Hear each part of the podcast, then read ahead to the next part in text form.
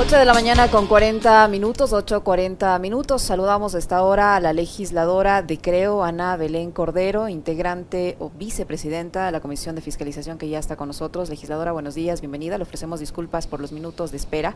Eh, avanza esta elaboración del informe de la Comisión de Fiscalización. Eh, ya, eh, ya está listo, todavía lo están elaborando. Cuéntenos, por favor, cómo, cómo se encuentra al momento este proceso. Le saludamos a Alexis Moncayo, quien le habla a Licenia Espinel. Buenos días, Alexis. Buenos días, Licenia. Muchas gracias por la invitación y un saludo a todos los radioescuchas. Efectivamente, nosotros en este momento nos encontramos ya elaborando el informe que formará, que pasará a formar parte del próximo pleno, esperemos, en la Asamblea Nacional, donde se tomarán decisiones en, en torno al destino eh, de Pablo Celi de la Torre, en torno a una eventual censura. ¿no? sabemos claramente que ya una destitución no cabe porque ya me dio una renuncia tenemos nosotros hasta este día sábado para los primeros cinco días de plazo, sin embargo es probable que solicitemos cinco días adicionales que vencen el próximo miércoles, jueves, perdón, eh, para cumplir con toda la documentación. No nos olvidemos que fueron de 60 comparecencias, recibimos 50, tenemos ya las transcripciones de las comparecencias avanzadas y mm, tenemos prueba documental también solicitada a Contraloría, a Petroecuador y a distintas instituciones todo ello con el fin de dos objetivos claros. El primero, eh, fundamentar las causales planteadas por el asambleísta Juan Cristóbal Lloret y por otro lado también aportar con elementos necesarios, evidencias necesarias hacia la Fiscalía General del Estado para una eventual ampliación de las investigaciones. Asambleísta, ¿cómo está? Eh, un gusto poder conocerla y conversar con usted. Ah, gracias por haber aceptado la invitación también. Em, ¿Qué impresión le ha dejado estas, estas rondas de comparecencias, tanto a quienes han ido eh, a hablar de lo que ha sido el manejo de la Contraloría por parte de Celi, como la respuesta de Celi, que llegó en una actitud nada amigable a la Comisión de Fiscalización, em, y también la de los, eh, de, los legisladores, que, en este caso, bueno, Juan Cristóbal Lloret, que está actuando como interpelante. ¿Cuáles son, eh, a, primera luz, sus reflexiones y su evaluación con respecto de estas comparecencias? Bueno, en realidad lo que nos ha comprobado esta, esta cantidad de comparecencias y bueno, también las evidencias que hemos recabado de manera documental es que estos hechos que nosotros como ecuatorianos creíamos quizás, no sé, hechos aislados, hechos puntuales, no son hechos aislados, no son hechos puntuales que solamente ocurrieron en una ocasión con una empresa determinada o por un hecho concreto. Esta entramada delictual desde el Estado eh, tiene un andamiaje que no solo involucra a Contraloría General del Estado, sino también a Procuraduría General del Estado en ese momento y a Petroecuador. Lamentablemente, y lamentamos la no comparecencia de los exfiscales eh, Galo Chiriboga, Carlos Bacamancheno, tampoco comparecieron eh, representantes de Petroecuador en su momento, Raúl de la Torre, Luis Esteban Celi, el hermano de Pablo Celi que formaban parte de esta entramada. Y no es una entramada desde 2017, es de larga data, viene desde mucho antes, eh, con la suscripción de varios contratos, por ejemplo, con la, con la empresa No Limit en diciembre de 2012. Eso es un poco la reflexión que da cuenta de que esta entramada delictual no solamente ocurría en Contraloría, sino en otras instituciones del Estado, ¿no? Y había una participación, eh, digamos, eh, muy eh, fuerte, permanente de Pablo Celi en todo este entramaje de corrupción que usted señala? Bueno, aparentemente Pablo Celi, eh, y eso lo veremos en el informe final, era el gestor, digamos, o el centro de, este, de esta operación, ¿sí? A través de su hermano en ese estudio jurídico, a, a, través de su sobrino Raúl de la Torre, ¿sí? A través de la persona que estaba al mando de Petroecuador. Eh, más que nada, cuando está Pablo Celi en, funciones es cuando ocurre eh, el desvanecimiento de algunas glosas, producto de contratos suscritos en el pasado, digamos, con otras administraciones, ¿no? De Pablo Celi de la Torre. Sin embargo, el desvanecimiento de glosas, que ojo, y eso aclaro en todos los medios de comunicación, los desvanecimientos de glosas per se al interior de los procesos de investigación y órdenes de trabajo en Contraloría son parte de un proceso y cuando se desvanecen glosas con causales legales, o técnicas, es decir, logras justificar, aparecen nuevas evidencias, están vencidos plazos, términos, son causales legales para un desvanecimiento o un eventual desvanecimiento de glosas. El problema ocurre, y el hecho de nuestra investigación, es cuando ese desvanecimiento de glosas no cumple esas causales legales ni técnicas y lo que hay de por medio son sobornos y coimas. Ese es el motivo de nuestra investigación. Asambleístas, también sustentadas las, eh, las causas por las que se ha emprendido este juicio político al eh, ex subrogante Pablo Celi. Le pregunto esto porque ya hay voces eh, que señalan que de todas las causales, varias no se sujetarían o no serían motivo de, de, censura al ex funcionario. ¿Están bien sustentadas estas causas?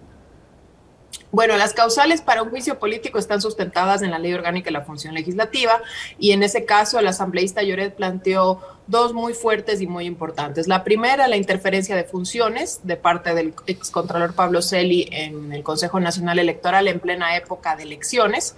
Creo que hay suficiente evidencia, eh, tanto con los testimonios como con la documentación, y lograremos eh, incluirlo eso en el informe.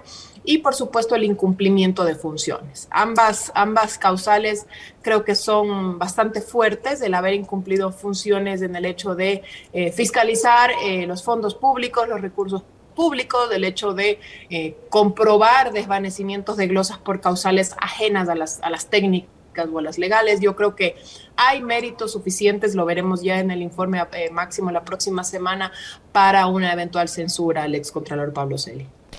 Em, obviamente las, las, reglas de juego para la fiscalización han cambiado. Esto va, esto va a decidirse en, en el pleno de la, de la Asamblea. Em, y a su criterio, legisladora, ¿cuál cree usted que es el, ánimo que tienen eh, los 136 colegas suyos eh, con respecto de este juicio político en contra del ex contralor? Bueno, yo creo que todos fuimos, fue unánime la decisión cuando nosotros sometimos al Pleno de la Asamblea Nacional el hecho de que, por ejemplo, el exministro René Ortiz, en ese proceso que nosotros heredamos de la Asamblea anterior, eh, habían, se habían vencido los plazos y nosotros no podíamos garantizar un derecho a la defensa y debíamos dar paso al juicio político al excontralor Pablo Celi. En ese sentido, fue unánime la votación en la Asamblea. Yo creo que ahora, si nosotros eh, fundamentamos adecuadamente estas causales, es muy probable que todos los legisladores de las distintas eh, contiendas políticas y, bancadas vayan a, aprobar o vayan a, estar de acuerdo con una eventual censura, ¿no? Eh, lo que ocurriría quizás es que si existen intereses de algún tipo, de alguna bancada o de algún partido en, tapar ciertos temas o ciertas actuaciones de Pablo Celi, de la Torre eh, y sus, y sus, y sus posteriores, digamos, designaciones a los demás contralores, quizás se abstengan eh, o votarían en contra, pero yo por ahora pienso que habrían los votos. ¿Qué va a pasar con los mandos medios? del señor eh, Villavicencio, el asambleísta Villavicencio, presidente de la Comisión de Fiscalización, mencionaba durante estas comparecencias eh, que los mandos medios también tendrían responsabilidad en todo e, este entramaje. El mismo el señor Celi, durante su comparecencia, decía que él solo firmó que confiaba en la buena fe de la gente que estaba a su mando, que los profesionales que elaboraron esta documentación eh, saben lo que hacían y conocen lo que hacían. ¿Qué va a pasar? ¿Ustedes van a sugerir algún tipo de proceso a, a quien compete? Hacerlo eh, en contra de estos mandos medios que han colaborado eh, con el señor Celi? Bueno, si existen evidencias suficientes para nosotros aportar a Fiscalía General del Estado en el sentido de que ha habido negligencia, por decirlo menos, en el ejercicio de las funciones de estos mandos medios, seguro se recomendará y ya será la señora fiscal quien analice esta, estas recomendaciones y esta evidencia y inicie nuevos procesos eh, penales al interior de la Fiscalía, ¿no? En carpeta, en carpeta tienen también el, juicio político en contra del defensor del pueblo, asambleísta, eh, y digamos, a partir de lo que ha sucedido con Pablo Celi, ustedes podrían analizar la posibilidad de llevar a otros, eh, a otras autoridades también a un proceso similar de fiscalización, porque a mí de este, de este proceso de comparecencias eh, y escuchándolos, viendo que Celi emitía informes eh, muchas veces provocados por quién sabe qué tipo de intereses, eh, está uno que fue un intento grosero de entrometerse en, el un ámbito que no le competía a la Contraloría, que son los procesos electorales. Y lo han dicho la señora Tamaín, Cabezas, eh, Cabrera. Cabrera, Pita, etcétera. Este, ¿Se podría llamar a ellos también a un proceso de fiscalización? Porque acogieron un informe que a todas luces parecía ser ilegal. Bueno, en realidad, eh, al menos de las comparecencias que se lograron evidenciar con el primer día de comparecencias que fue el Consejo Nacional Electoral, eh, entiendo por ahora que sigue, eh, porque a ellos les iniciaron, digamos, procesos, les abrieron una carpeta, un expediente administrativo, ¿no? por no haber acogido el, informe de Pablo Celi. Entiendo que eso ocurrió a Diana Tamaint, al, consejero Cabrera y me parece que a otro consejero más. Y bueno, todavía no se resuelve ese, ese tema, lamentable, ¿no? Porque justamente no, no acogieron la decisión y, o el informe de eliminar del registro estos partidos políticos y, y les abrieron un expediente inmediatamente, ¿no? Eso también debemos investigar porque eh, eh, en todo caso, si es una decisión de un cuerpo colegiado y había méritos suficientes para abrir un expediente o una carpeta, eh, debieron haber sido a todos los consejeros y no a los consejeros puntuales que votaron, eh, que se abstuvieron de aplicar el informe. ¿no? Entonces yo creo que eso deja ver a todas luces, no solamente al país y a los medios de comunicación, sino para nosotros como insumo a la, a la Comisión de Fiscalización, que existen causales suficientes y necesarias para, imputar a Pablo Celi eh, de una eventual censura por, este, por intromisión de funciones en un periodo electoral. Después de haber escuchado las comparecencias, eh, asambleísta Cordero, ¿qué opinión tiene usted respecto a la legitimidad del cargo que ocupaba el señor Contralor, ex eh, Contralor Subrogante Pablo Celi? Usted escuchó la intervención de la señora eh, Chamón, de la doctora Chamón, así como de la doctora Aligia Cueva. Eh, además del video que ha circulado desde hace muchos años eh, en redes sociales sobre la forma como él se hizo del poder en la Contraloría General del Estado, pero ya tienen la evidencia, la documentación y en los testimonios. ¿Qué opinión tiene respecto a la legitimidad del señor Celi mientras ocupaba como Contralor eh, del Estado? Bueno, eh, respecto a la legitimidad, ese es un tema muy aparte del juicio político, no tiene que ver con las causales. Sin embargo, eh, a ver, lo que ocurrió, lo que se ve en los videos, digamos, todavía queda en tela de duda sobre su potencial nombramiento o su mm, no legalidad del nombramiento. Pero más allá de ello, eh, el Consejo de Participación Ciudadana Transitorio eh, ratificó en funciones a Pablo Celi de la Torre y posterior a ello la Corte Constitucional ratificó esta decisión o avaló o respaldó esta decisión. Guste o no guste lo que ocurrió después, digamos, las siguientes sucesiones, digamos, están avaladas o dadas un visto o un baño de legalidad, llamemos así, y con eso, digamos, las actuaciones, ¿no? Pero yo creo que es momento también de, de pasar página con miras a marzo de 2022, donde van a ocurrir los concursos, el concurso, digamos, para elegir el nuevo contralor y tendremos autoridades nuevas. Eh, pero justamente eso mencionaba en algún medio de comunicación, no es solamente la cabeza, y eso ustedes también me hicieron la pregunta muy puntual, son los mandos medios también. Y yo sé que en Contraloría existen seguramente funcionarios probos, de carrera, honestos, pero también existen otros funcionarios que han colaborado en esta trama delictual y yo creo que no solamente la autoridad principal de Contraloría debe cambiar, sino que deben cambiar algunos mandos medios. ¿no?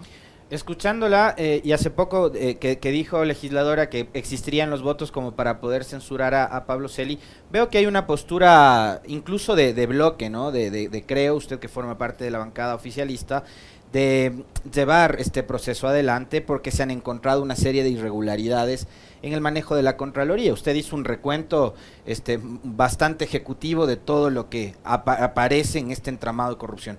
Eh, yo le quisiera preguntar si se ha discutido esto a la interna de Creo, porque fíjese, en el periodo anterior legislativo ya hubo una iniciativa de llevarlo a juicio político a Pablo Celi y ningún integrante de la bancada de Creo en ese momento puso su firma para enjuiciarlo. Y resulta que ahora que se ponen a investigarlo encuentran que sí, que el hombre era un, una ficha, ¿no?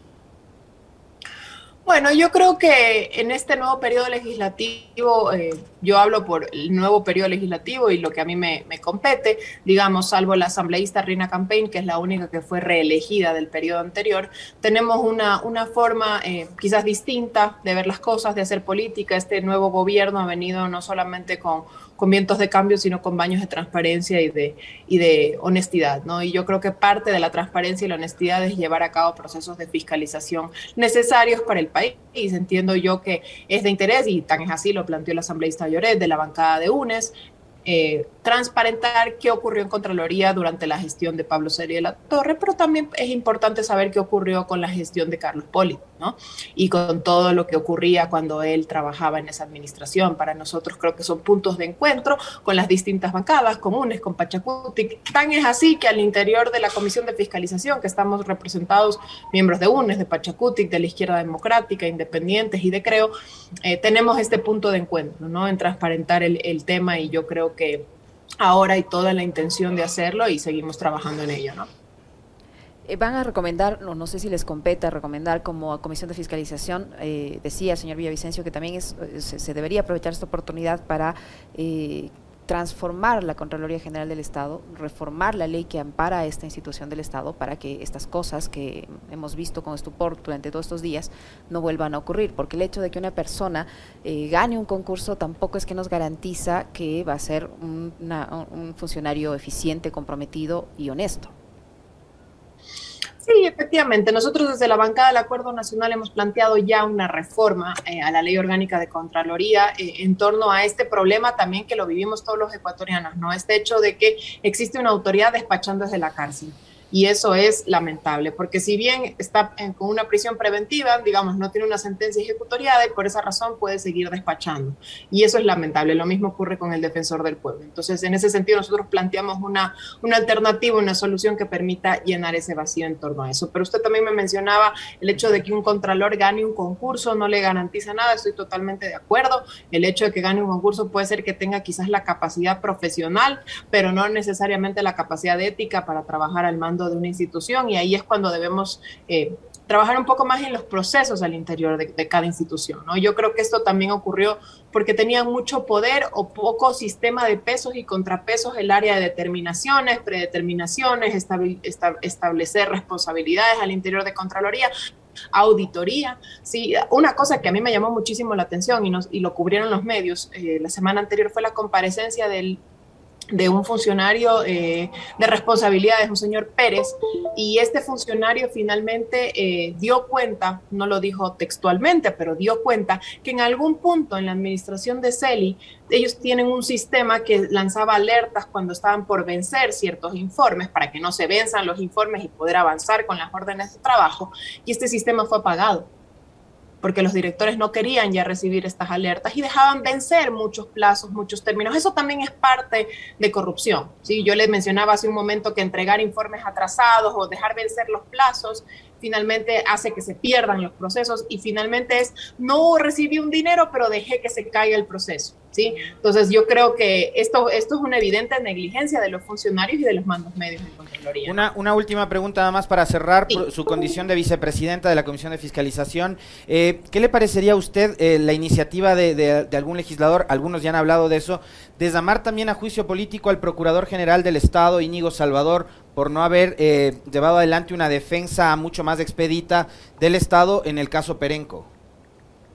Bueno, sí, yo lo escuché al legislador Cuero, que trabaja eh, conmigo en la Comisión de, Fiscalización, y creo que todos los funcionarios y todos los asambleístas estamos llamados a fiscalizar, no importa eh, a qué gobierno y si debemos rendir cuentas, debemos hacerlo. Claro que debe estar debidamente fundamentada la, la petición de fiscalización y en el caso concreto, hablando del procurador y del caso Perenco, habría que ver entonces quién llevó en su, en su mayoría la defensa del Estado dentro del caso Perenco, aparte el procurador Íñigo Salvador, probablemente el procurador Diego García, ¿sí? Y cuáles fueron las causales por las cuales el, el laudo resultó así, ¿no? Y entonces ahí sí vamos a ver que no solamente tendría que venir el procurador general del Estado actual, sino otras autoridades y ex autoridades. Y su pronunciamiento con respecto de lo que resolvió el Pleno de la Asamblea en estos días condenando el regreso del Ecuador al CIADI?